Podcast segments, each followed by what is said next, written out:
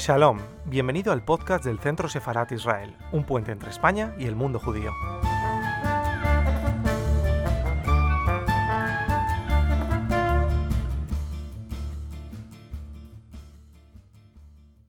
Pues Luis, lo primero eh, es preguntarte cómo, cómo viviste tus eh, raíces judías, es decir, cómo llegan a ti esa conciencia de raíces judías durante tu infancia, cómo, cómo llegan a tu, a tu conciencia. Bueno, yo nací en una familia judía en Barcelona.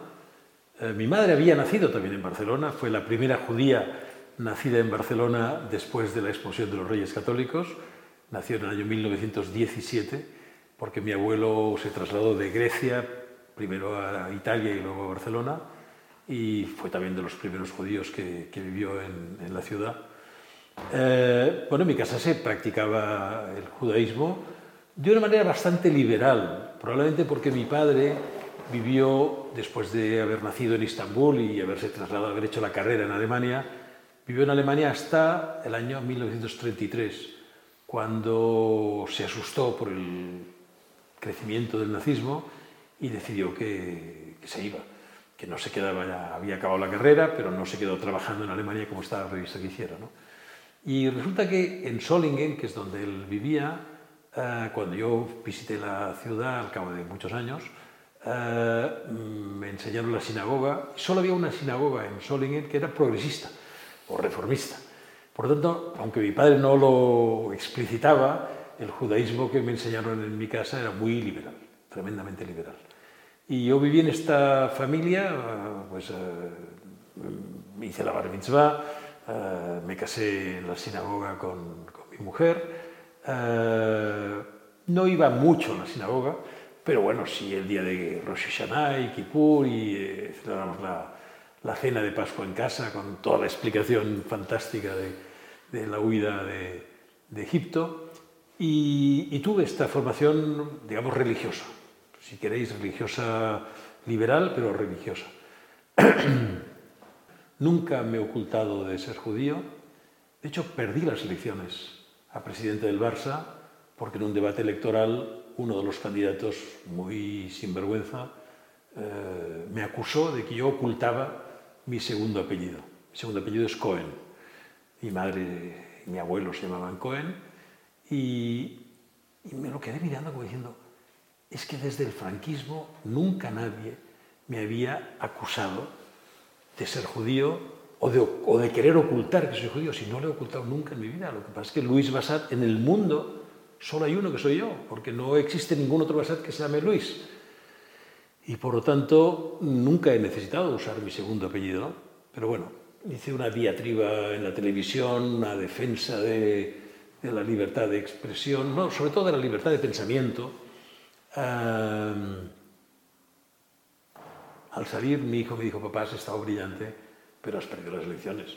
Porque la gente eh, que ha echado a Gaspar porque creaba todo tipo de problemas, pensar que el ser judío puede significar que te ataquen desde difer diferentes lugares, uh, la gente no lo va a querer. Y efectivamente perdí las elecciones, gracias a lo cual no he tenido que verme metido en ningún lío que te puede llevar a la cárcel, como, como se ha visto. Y, pero bueno, pero defendí incluso en esa ocasión mi procedencia judía. Yo no soy religioso, eh, lo fui de niño, pero no soy religioso ahora. Eh, sin embargo, sigo siendo totalmente judío y, y, me siento orgulloso de ello. Vamos a hablar un poco de, de la parte más profesional. Eh, desde, desde que comenzaste en el mundo de la publicidad, hasta hoy en día, ¿cómo, ¿qué cambios has visto? ¿Cuáles son los dos, tres cambios más importantes que ha vivido el mundo de la publicidad? Sé que es difícil resumirlo. No, no, pero son enormes. Los cambios en la publicidad son tan grandes como cuando apareció la televisión. Yo me acuerdo que en el año 75 eh, hice un acuerdo con Ogilvy, con, con quien acabé asociándome, y eh, entre el año 75 y el 80, yo ya era presidente de mi agencia en España, fui 12 veces a Estados Unidos, periodos de un mes y medio cada vez, o sea, estuve un total de un año y medio, fui a aprender televisión, porque eso iba a cambiar la publicidad, y la cambió. Ahora, y os recomiendo a todos los publicitarios eh, no jóvenes, porque los jóvenes ya están en el mundo de Internet, pero los que no son tan jóvenes, yo les recomiendo que hagan el esfuerzo de aprender el mundo de Internet, porque eso está ya, no es que va a significar, es que está ya significando un cambio gigantesco en la publicidad, tan grande o mayor que el que representó la aparición de la, televisión. Por lo tanto, hoy en día, quien quiere hacer publicidad tiene que saber bueno, tiene que saber muchas cosas, desde el comportamiento humano, de por qué la gente actúa de una determinada manera, pero también tiene que saber cómo funciona Internet. Porque sin saber, sin conocer a fondo cómo funciona Internet, no se puede ser un buen publicitario hoy. Un cambio importante. Em, ¿Está todo inventado en el mundo de la publicidad o hay margen todavía para crear? Mira, la publicidad es una ciencia y un arte que van con la sociedad. Y la sociedad evoluciona y la publicidad también. Si no lo hiciera, se quedaría absolutamente anticuada. La publicidad evoluciona como la música evoluciona, como el cine evoluciona, como las ciencias sociales evolucionan y sobre todo como el ser humano evoluciona. Aunque la esencia de la publicidad sigue siendo la misma. Se trata de ayudar a vender un producto a una persona. Y eso se hacía antes de una manera absolutamente racional. Se le decía, cómprate esta nueva bicicleta que tiene cambio de marchas cuando las demás bicicletas pues no tienen. pero claro, llegó un momento que todas las bicicletas tienen cambio de marchas. Llegó un momento que todos los productos del mundo se acabaron pareciendo. La investigación eh, llegó a todos los rincones. Y no solo esto, sino que la globalización ha hecho que hoy en día se fabriquen productos casi o prácticamente igual de buenos en Europa, en América, en Asia, incluso en África, y por lo tanto lo que distingue a un producto de otro ya no es su característica física, sino su personalidad. Y esto es emocional, esto ya no es racional. Ya no se puede decir mi bicicleta tiene cambio de marchas porque todas tienen cambio de marchas. ¿Qué es lo que hay que decir? Que tú irás mejor te sentirás mejor en mi bicicleta o en tu coche o, o lavando con este producto o bebiendo esta cerveza. Y eso es emocional. Pero el nacimiento de Internet ha hecho que también la publicidad evolucione en su concepto, no solo en su difusión. Y es que ahora el consumidor está mucho más informado. Yo, desde que empecé a trabajar en publicidad, mmm, dedico como mínimo un día al mes en ir a ver cómo la gente compra. Y acompaño a mi mujer pues, al corte inglés, pero mientras ella compra, yo me quedo escuchando y mirando lo que hace la gente que compra. Y antes, la gente llegaba, por ejemplo, al departamento de televisión y decía, mire usted, quiero comprarme una nueva televisión. Y el vendedor le decía, ¿la quiere usted con euroconector o sin euroconector? Y el comprador decía, no, no sé, usted mismo, dígame lo que me, que me aconseja. ¿no? Ahora llega un comprador al departamento de televisión y dice, mire usted, quiero un televisor de tantas pulgadas de 4K. Y yo he oído contestarle a un vendedor, ¿de 4K? Es decir, el comprador llega sabiendo ya. Es decir, ya ha entrado en Internet, ya se ha informado, ya sabe que hay un nuevo tipo de televisor que, era de 4K, ahora ya es de 8K. ¿eh? Pero yo cuando lo oí era de 4K. Eh, y ya sabe lo que quiere. Entonces va a la tienda pues a, comprarlo. Si no lo compra por Internet, que también, también está sucediendo. Eh, Luis, estuviste presente en, en probablemente uno de los momentos más importantes de la historia reciente de nuestro país en cuanto a lo que a imagen de marca se refiere, que fue Barcelona, esos Juegos Olímpicos del año 92. Eh, ¿Qué mensajes transmitió España que hasta entonces se desconocían en el resto del mundo con esa ceremonia de los Juegos Olímpicos? Mira, yo gané el concurso de las ceremonias olímpicas y luego me tuve que asociar con otra productora que se llamó, una productora que se llamó pero bueno, me eligieron a mi presidente y fui el máximo responsable de las ceremonias olímpicas. Eh, para ganar el concurso, yo escribí a las 256 oficinas que tenía Ogilvy en el mundo para preguntarles cuál era su visión en su ciudad de Barcelona, de Cataluña y de España. De Barcelona, excepto Portugal, Italia y Francia, los demás países, prácticamente su única respuesta era es la ciudad que hará los próximos Juegos Olímpicos. No sabían más de Barcelona. De Cataluña no sabe, no contesta. O sea, la gente no sabía ni qué era Cataluña. Y de España sí, había mucha información. Este país del sur de Europa, que hay mucho sol, que las mujeres son muy guapas, que el vino es muy barato, que se baila flamenco y se, hay, hay corridas de toros. Y pensé, ostras, con todo esto yo tengo que hacer mucho, por cambiar la imagen. Porque cuando Pascual Maragall me invitó a participar en el concurso, en un principio le dije que no. Le dije, no, Pascual, las ceremonias son, son una cosa horrenda. Yo si quieres te hago la publicidad de los Juegos Olímpicos. Y él me contestó una cosa muy inteligente. Me dijo, no, no, es que no haremos publicidad. Pero me gustaría que la ceremonia de inauguración fuera la publicidad de Barcelona, de Cataluña y de España. Y me convenció. Pensé, pues, pues quizás sí que yo puedo aportar algo. Entonces, yo monté una ceremonia como un spot publicitario de tres horas y media de duración, utilizando de todas las técnicas de la publicidad. ¿Y qué he hecho yo en publicidad? Yo he utilizado la música muchísimo. Bueno, pues estudié cómo hacer la mejor música posible. Contraté a José Carreras como director musical, que vino siempre a todas las reuniones, estuviera donde estuviera del mundo. Eh, encargué la música del momento más importante de las ceremonias, la encendida del pebetero, a Angelo Badalamenti, al norteamericano que había hecho unas extraordinarias músicas de películas. aquella especie de movimiento de masas de la Fura del Sbaus, que era un barco que salía de la antigua Grecia y llegaba el año 92 a Barcelona con unas olas que se movían por medio del campo. Bueno, pues pensé, ¿quién podía hacer la música de película? Pues eh, en aquel momento Ruichi Sakamoto acaba de ganar el Oscar a la mejor música de película con El pequeño emperador. Pues la encargué a él a través de carreras, claro. La suerte de la carrera es que llamaba por teléfono a, quien fuera y se ponía el teléfono. A Ruichi Sakamoto, que además vino él y dirigió la orquesta cuando, cuando actuó la Baus. Es decir, utilicé la música, utilicé la emoción, utilicé la sorpresa, utilicé, usamos una manera de encender el pebetero que no se había hecho nunca. Siempre era un atleta que subía unos escalones y encendía el pebetero. Nosotros lo hicimos con un arco y una flecha. Bueno, ¿por qué? Porque buscábamos sorprender a la gente con algo nuevo, creativo, inesperado, arriesgado, un poco arriesgado. un, un profesional del mundo del espectáculo me dijo un día, piensa Luis, que en un espectáculo, si no hay riesgo, no hay emoción.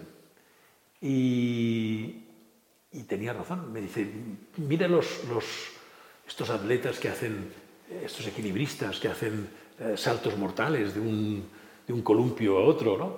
Eh, si hay red, al cabo de 10 minutos ya estás harto. Si no hay red, tú te estás todo el rato mirando que no se caigan, porque si se caen se matan. Es decir, el riesgo es importante. Y pensamos que había que encender el pebetero con un poco de riesgo. Luego, la verdad es que mucho riesgo no había, porque un arquero es capaz de darle a una diana mmm, imaginaria de un metro por un metro a esos 67 metros de distancia que tiraba el arco y a esos 27 metros de altura. Pero, y la diana nuestra era, el pebetero hacía 3 metros por, no hacía dos de alto, pero podías pasarlo dos metros por encima que el gas encendía el pebetero. Por lo tanto, era una diana imaginaria de 3 metros por 2. Hombre, eh, si un arquero normal le da una diana de un metro por un metro, no era tanto riesgo. ¿no?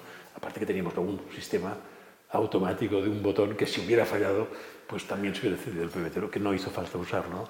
Pero esa sensación de riesgo, de cómo se han atrevido, eso es la creatividad. Y eso es lo que la gente recordó después de los Juegos Olímpicos. También te diré que le preguntaron a Julio Iglesias si no estaba enfadado conmigo porque yo no, había, no lo había contratado él para hacer las ceremonias. Y contestó con una inteligencia extraordinaria, porque dijo, miren, en, en, música popular no somos nadie en España. En cambio, en música de ópera tenemos los mejores tenores y sopranos de la historia. Tenemos a Plácido Domingo, a José Carreras, a Alfredo Kraus, eh, Montserrat Caballé, Teresa de Berganza, eh, el barítono José Pons. O sea, es que no hay país en el mundo que tenga un plantel tan bueno. Por tanto, es lógico que Luis, si quiere enseñar lo mejor que tiene España al mundo, haya escogido la ópera. Y acabamos la ceremonia olímpica con unas áreas de ópera que enamoraron a la gente. Es decir, yo, yo puse en aquellas tres horas y media todo aquello que me ayudaba a vender la imagen de una Barcelona, una Cataluña y una España modernas, de diseño, con un flamenco que era imprescindible ponerlo, pero de la directora del, Ballet Nacional, de Cristina Hoyos. Es decir, lo, lo, puse todo al máximo nivel que éramos capaces de, de tener.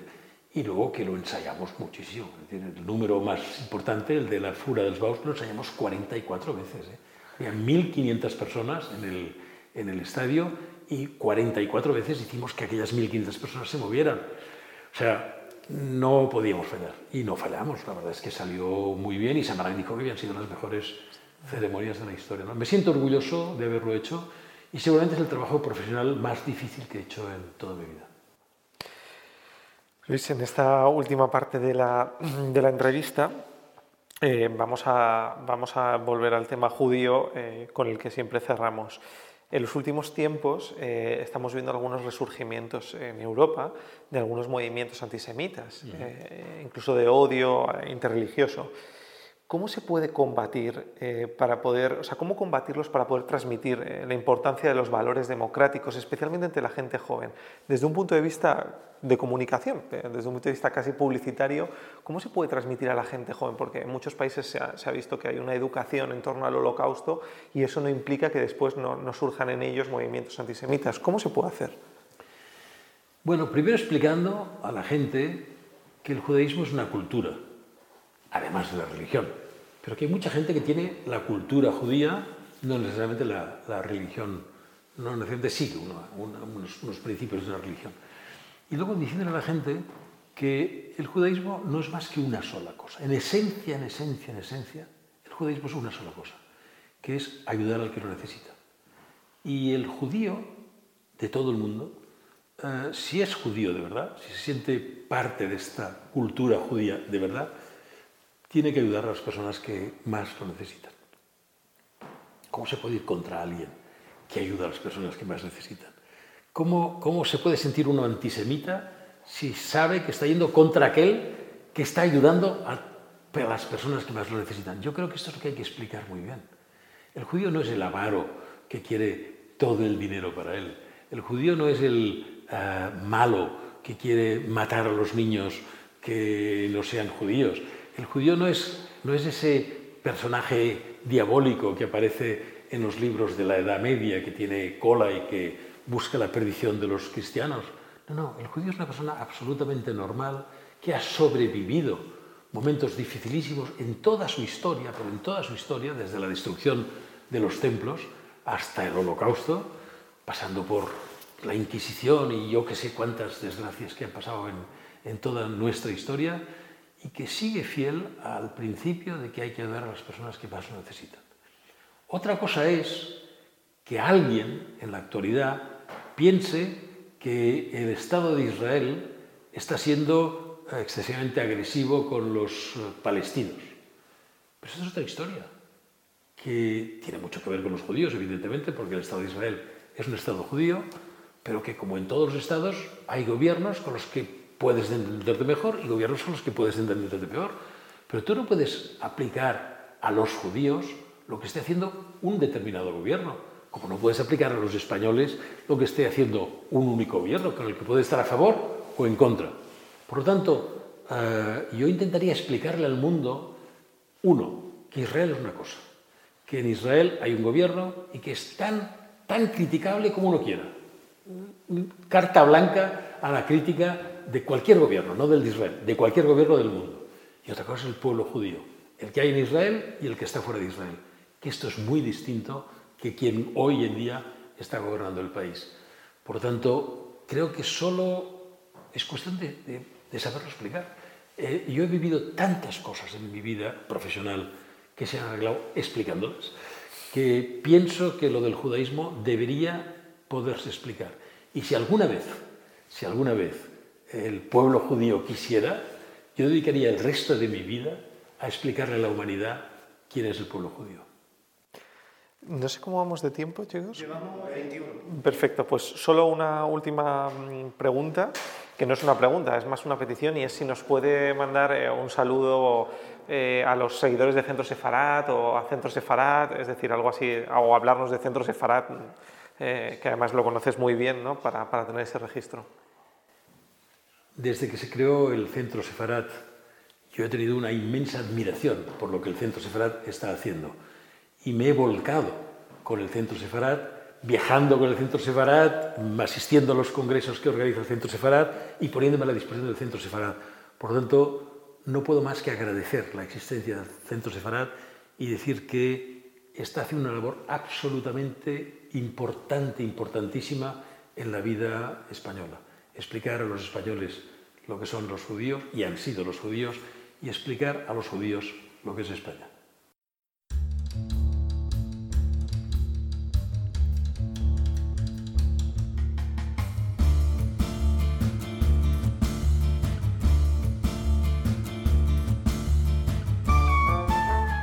Gracias por escucharnos. Recuerda que también nos puedes seguir a través de Instagram, Facebook y Twitter con el usuario arroba Centro Sefarat Israel o si lo prefieres en nuestra página web www.sefarat-israel.es.